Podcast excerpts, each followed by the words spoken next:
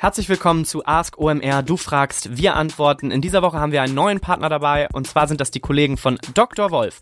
Dr. Wolf sitzt in Bielefeld und ihr kennt ähm, bestimmt viele Marken von Dr. Wolf, nämlich zum Beispiel Plantur, Alpecin, Linola oder auch Bio Repair. Dr. Wolf stellt nämlich Markenprodukte für Haar, Haut und Mundpflege her und ist ja natürlich auch ein international expandierendes, bekanntes mittelständisches Familienunternehmen. Ähm, und sie äh, stehen natürlich auch für Verantwortung und Wissenschaft. Also das hat alles Hand und Fuß und die Kollegen suchen gerade neue, engagierte, junge, digitale Menschen, nämlich zum Beispiel Data Scientists, Data Engineers, Head of Online Marketing oder auch Junior Performance Marketing Manager. Die haben also ein paar offene Stellen am Start. Das Unternehmen sitzt, wie gesagt, in Bielefeld. Ähm, häufig unterschätzter Standort natürlich, aber eigentlich eines der deutschen Mittel Mittelstands-Ballungszentren. Äh, Ihr könnt euch die offenen Stellen von Dr. Wolf mal anschauen auf omr.drwolfgroup.com, also omr.dr Wolf mit Doppel-F und dann group.com. Da sind alle offenen Stellen zu finden. Ja, Dr. Wolf ist bereits wirklich auf dem Weg der Digitalisierung und will da auch einiges bewegen. Deswegen, deswegen suchen sie eben auch nach jungen und motivierten digitalen Menschen. Ähm, helft da mit. Ihr könnt da wirklich gutes Geld verdienen und ihr könnt vor allem natürlich Marken wie Alpecin und Linola digitaler machen. Viel Spaß! Ask OMR. Du fragst, wir antworten. Herzlich willkommen zu Ask OMR. Wir haben in dieser Woche den zweiten Teil unseres YouTube-Spezials für euch mit Ulrich Meier und André Alper und wir starten direkt rein. Viel Spaß! Wie unterscheidet sich das Buchen im TV äh, zum Buchen ähm, online bzw. mobile? Kann man online auch auf die Reichweiten von spezifischen, zum Beispiel deutschen TV-Formaten Werbung machen? Also ja, diese Möglichkeit äh, gibt es äh, prinzipiell. Äh, die Vermarkter der TV-Sender vermarkten ihre Inhalte, die sie ähm, äh, auf YouTube äh, hochladen, teilweise selbst. Wenn also ein Kunde explizit mit seinem Werbespot vor beispielsweise Berlin Tag und Nacht laufen will, dann kann er das sogar über den TV-Vermarkter buchen. Ähm, bei YouTube selbst verkaufen wir die Werbung eher ähm, über die komplette äh, Plattform und dann eher nach demografischen Zielgruppen oder nach Interessenprofilen äh, der User. Äh, oder wir bieten äh, dem äh, Kunden, dem Werbekunden sogenannte Content-Pakete an, also von YouTube kuratierte Inhalte, die nach verschiedenen Themenblöcken gebündelt sind. Kochen, Lifestyle, Beauty, Musik, Gaming, das wären einige dieser Kategorien, die wir anbieten. Ähm, mit diesen Angeboten ist natürlich echt ein substanzieller Reichweitenaufbau gewährleistet, der eine relevante Abdeckung innerhalb der gewünschten Zielgruppen gewährleistet. Also ich habe dazu wieder natürlich eine, eine, eine bissigere Position, weil ich äh, sehr online ich bin. Äh, also erstmal, ich finde online online Werbung buchen und online Videowerbung buchen erstmal viel einfacher. Also jeder mit der Kreditkarte und der sich irgendwie so ein Video zurechtbasteln kann, was im Notfall mit dem Handy aufnimmt, der kann eigentlich online Videowerbung machen. Insofern finde ich das erstmal schon mal viel einfacher.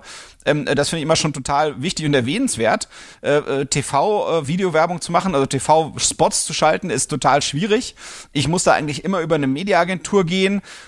ähm, äh, die, die Preisgestaltung ist mehr als unklar. Ähm, die Branche ist immer noch geplagt davon, dass sie super intransparent ist äh, mit Kickbacks etc. Ähm, in manchen Ländern ist das mittlerweile total reglementiert, wie in Frankreich zum Beispiel. In Deutschland ist das noch ein total ja, schwieriges Geschäft, da sicher zu gehen, dass man eigentlich die richtige Leistung für den richtigen Preis bekommt. Ähm, insofern, äh, ja, es einfach, man, man kriegt online eigentlich immer noch auch meiner Meinung nach saubere Reichweitendaten. Ähm, also alle AGFs und ähnlichen sozusagen in allen Ehren, aber ich als Onliner äh, finde sozusagen Offline-Reichweitenberechnungen noch ein bisschen äh, viel äh, Voodoo ähm, dabei. Ähm, ja, man muss sich ja fragen, warum oder, oder wie kommt das, dass eigentlich äh, äh, so klassische Werbetreibende eigentlich darauf stehen, diese Umfelder zu buchen? Was ist denn deren Denke? So und, und die denken sich das ja meistens folgendermaßen: Die sagen sich, okay, eine bestimmte Sendung, äh, die gucken Studien zufolge diese und jene Zielgruppen und die überlappt sich zu keine Ahnung zu einem hohen Prozentsatz mit meiner Zielgruppe also drauf auf das Format. Und ich glaube, denen geht's ja darum, wenn, wenn, wenn solche Fragen gestellt werden, wie, wie, die, wie die hier vorliegende, denen geht's ja darum, dass sie sicherstellen wollen, dass, sag ich mal, ihre Werbung ähm, äh, äh, in der Nähe eines Contents läuft, wo sie sagen, okay, der ist qualitativ hochwertig genug äh, für das, wie ich meine Produkte oder Dienstleistungen, die ich bewerben möchte, empfinde. So, und das ist ja jetzt erstmal okay, finde ich, von, von der Denke her. Äh, dem ist nichts vorzuwerfen und das ist sozusagen das, was, glaube ich, manchmal bremsen kann, davor, sagen wir so klassisch online nicht zu buchen, wo wir eben über genau sowas gehen, was eben Uli gerade beschrieben hat, nämlich eben Targeting über ja, Interessen, was eigentlich super spezifisch ist. So, und ich finde, da gibt es eigentlich aber auch wiederum äh, bei, bei eigentlich allen Online-Plattformen ähm, verschiedene Möglichkeiten. Ich kann entweder über sowas wie RTA, also Real-Time Advertising, ähm, arbeiten und dann eben nur auf Webseiten äh, Videowerbung äh, schalten, die eben qualitativ ungeheuer äh, hochwertig sind. Ähm, innerhalb von YouTube kann ich auch äh, Whitelisting als, als Tool benutzen und sagen, hier, ich will auf diesen Kanälen oder auf diesen Videos drauf sein, äh, die im Reichweiten stark sind und kann das eigentlich so äh, genauso gut steuern. Ähm, was man eben auch offline nicht machen kann, was ich an Online-Video-Werbebuchung viel geiler finde, ist, dass man eben Frequency Caps macht. Ähm, ähm, Frequency Cap heißt, dass eben ein, ein äh, Kunde, ein sozusagen derjenige, der die Werbung sieht, äh, ein Nutzer, äh, dass man eben sicherstellt, dass er eine bestimmte Werbung eben nur eine bestimmte Menge Mal sieht. Und das macht eben ein, meiner Meinung nach auch einen Riesenunterschied. Im TV kann es sein, dass ein intensiv äh, äh, TV-Zuschauer äh, meine Werbung zigmal sieht. Und wenn ich aber sage, ich will nur dreimal pro Monat, weil tada, was auch immer, dann kann ich das eben online aussteuern. Insofern finde ich da eben online Werbebuchung auch wieder viel, viel spannender. Ähm, und wie gesagt, man kann mit Whitelisting eigentlich sehr, sehr gut ähm, arbeiten, dass man eben ja sicherstellt, dass man eben nicht in, dass man eben Whitelisting heißt im Prinzip, ich sage bewusst und und und, und wähle bewusst äh, äh die Stellen, an denen ich auftauchen möchte äh, und äh, das, das da gibt's auch ja, da gibt's dann Agenturen oder eben auch die Plattformanbieter selbst, die dabei sicherlich äh, helfen können, ähm, das zusammenzustellen und dann brauche ich auch nicht Sorgen haben, äh, dass das nur weil es irgendwo viel verschiedenen Content gibt, ich da vielleicht in den dunkleren Ecken lande, wo ich sage, das ist eben nicht das richtige Umfeld. Andererseits, sowas kennt man eigentlich auch aus jeder ganz normalen Tageszeitung ähm, äh, oder, oder Nachrichtenportal. Da gibt es auch manchmal echt schlechte Nachrichten, neben denen möchte man eigentlich auch nicht seine eigene Werbung sehen und trotzdem kann das passieren, selbst wenn es das hochwertigste Umfeld ist. Also insofern, ähm, ich bin da äh, tiefenentspannt äh, und, und glaube ganz stark an die, an die, an die, die Arten äh, Werbebuchen, wie wir das online betreiben, dass die effizienter und effektiver ist, als dass man eigentlich aus dem TV kennt. Das heißt, eigentlich muss man sich damit ähm, ähm, ja, auseinandersetzen. Dann ein kleiner Hinweis sozusagen in OMR-Sache. Ähm, es gab mal einen ziemlich lustigen Artikel, ähm, der eben ganz stark auch den Christoph Bursek gefeatured hat im letzten Jahr. Der hatte den bissigen Titel TV-Werbung billiger bei YouTube kaufen. Äh, äh, für den Hinweis darauf hat Google bestimmt nicht gezahlt. Der kommt von mir ganz freundlich. Aber lest euch diesen schönen alten Artikel durch. Den packe ich euch auch in die Show Notes, wenn die Folge live geht. Ähm, äh, der hat das Thema sehr, sehr klar nochmal angeschnitten. Aber wie gesagt, ich glaube, man kann das Thema auch nochmal breiter fassen. Ähm, ich kann sicherlich über YouTube-Channels gehen, ähm, aber ich kann eben auch über, über Social Media ähm, äh, Werbung, wo ich eben Videos schalte, auch total gut ähm, ähm, äh, ganz, ganz spezifisch meine Zielgruppen erreichen, die eben Affinitäten zu bestimmten Themen haben, so wie das eben Uli beschrieben hat. Ähm, und ich glaube, das ist ein unheimlich viel mächtigeres Werkzeug ähm, als, als, als sozusagen diese, diese TV-Umfeldbuchung. Das heißt, ich würde eigentlich sozusagen dagegen wettern, äh, zu hoffen, man kann das Gleiche machen, sondern eher dafür wettern, dass das äh, äh, besser geht und eben nicht dem Alten nachtrauern, sondern dafür wettern, das Neue zu verstehen. Ganz kurze Unterbrechung und Hinweis auf unseren neuen Partner Tele5.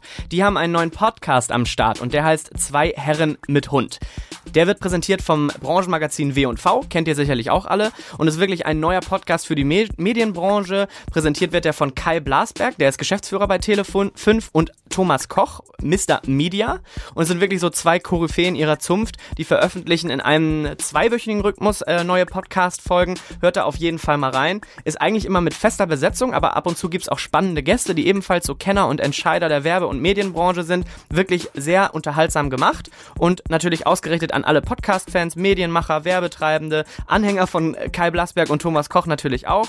Und die Schwerpunktthemen logischerweise auch Medien und die Werbewelt. Verständlich und erkennbar wirklich unter die Lupe genommen von zwei absoluten Kennern der Branche. Also echt interessant, hört euch's mal an. Zwei Herren mit Hund, überall da, wo es Podcast gibt von Tele5. Viel Spaß! Wie gehen TV-Sender mit ihrem eigenen Content um?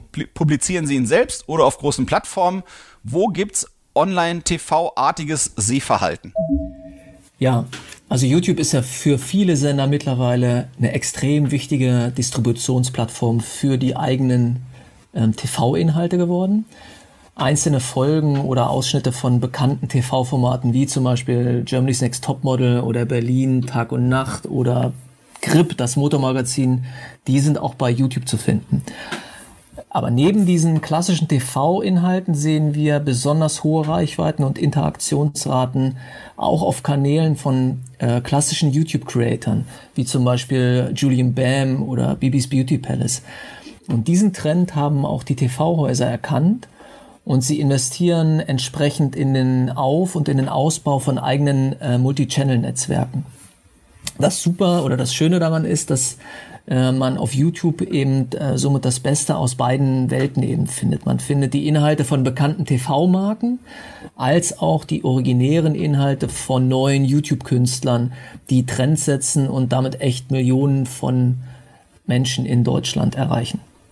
Ja, also ich glaube, ähm, äh, TV, was man eben sieht, ist, dass TV-Sender, ähm, also wenn man nach Amerika schaut und, und sich vorstellt, das könnte sozusagen Vorläufer sein von dem, was kommt, da sieht man das, finde ich, ganz, ganz häufig, ähm, dass eben äh, äh, populäre Sendungen eben Ausschnitte, Highlights, äh, äh, besonders lustige Sachen äh, äh, reinpacken, ähm, sowohl bei YouTube als auch bei Social Media und das dann eben immer nutzen, äh, um die Leute zu Fans zu gewinnen und letztendlich die Leute wieder ins lineare TV zu holen. Das ist das eine, was man sicherlich sieht.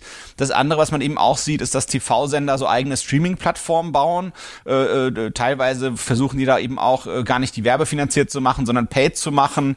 Ähm, teilweise kommt sowas auch aus Produktionshäusern, so wie bei MySpaß. Das ist ja eine, letztendlich ein Produktionshaus und die ganzen TV-Sender, die haben ja alle schon mal eine Generation von Online-Videoplattformen hinter sich. Also ich denke mal sowas an Clipfish aus dem RTL-Umfeld oder Pro7 Sat1 mit MyVideo. Das waren ja ehemals so Versuche, äh, sozusagen sich dem Online-Video-Thema besser zu nähren. Ähm, heutzutage gibt's ja ganz oft solche äh, äh, ja, sagen wir mal Mediatheken, äh, sicherlich von den äh, öffentlich-rechtlichen, die da eben Hauptsache Reichweite drehen, ähm, aber äh, die ganzen Fernsehsender, also TV Now, äh, sozusagen das gebündelte aus dem RTL-Umfeld, äh, dort haben die sicherlich viel weniger Reichweite, als wenn sie den gleichen Content auf YouTube ähm, äh, draufpacken könnten, aber aus Publisher-Seite sieht es eben so aus, dass sie dort viel aggressiver monetarisieren können, ähm, also eben auch Werbeformate äh, anbieten, die deutlich TV-artiger, unterbrecherartiger sind und die ist eben, äh, haben die Leute Bock auf sowas? Ähm, ähm, und ist das fähig, sozusagen die, den, den, den sinkenden Reichweiten von TV aufzufangen? Ähm, da würde ich eben auch ein Fragezeichen dahinter klemmen und da kann ich eben sehr gut nachvollziehen, äh, was Uli sagt und was man eben auch an YouTube feststellen kann und eben auch an anderen Online-Video-Plattformen, ähm, äh, dass, dass da eben die, die Reichweiten von einer ganz anderen Publishern für, für Videocontent ähm, immer populärer werden. Ähm, was ich auch immer noch mal spannend finde bei dem ganzen Themenumfeld sind eben die klassischen äh, Streaming-Plattformen wie, wie, wie Netflix und Amazon Prime, die eben fast werbefrei sind und dann gibt's eben auch im TV diese ganze Welle der Digitalisierung, also so äh, teilweise Dienstleister, die die Live-TV anbieten äh, oder eben On-Demand-TV anbieten. Da gibt's ja diese Waipu und Satu und äh, wie sie alle heißen. Ähm, äh, ähm, ist es total offen für mich, wie, wie sozusagen dieses Spiel ausgeht. Also ich glaube, die TV-Sender, ähm, die experimentieren ähm, und es ist gar nicht so einfach für die, den richtigen sozusagen Mix da zu finden, äh, was man äh, wo publiziert und, und was man wie monetarisiert. Ähm, ich glaube, da muss man schnell zu guten Lösungen kommen, sonst werden sich die Fakten äh, äh, so einspielen, wie es der Markt eben will. Äh, und dann ist das vielleicht gar nicht das Optimale für die, für die Fernsehsender, die da vorher eine äh, prächtige und mächtige Situation hatten. Das sind vielleicht meine Gedanken dazu. Super. Dann, Uli, vielen, vielen Dank für die Unterstützung bei der Beantwortung der Fragen.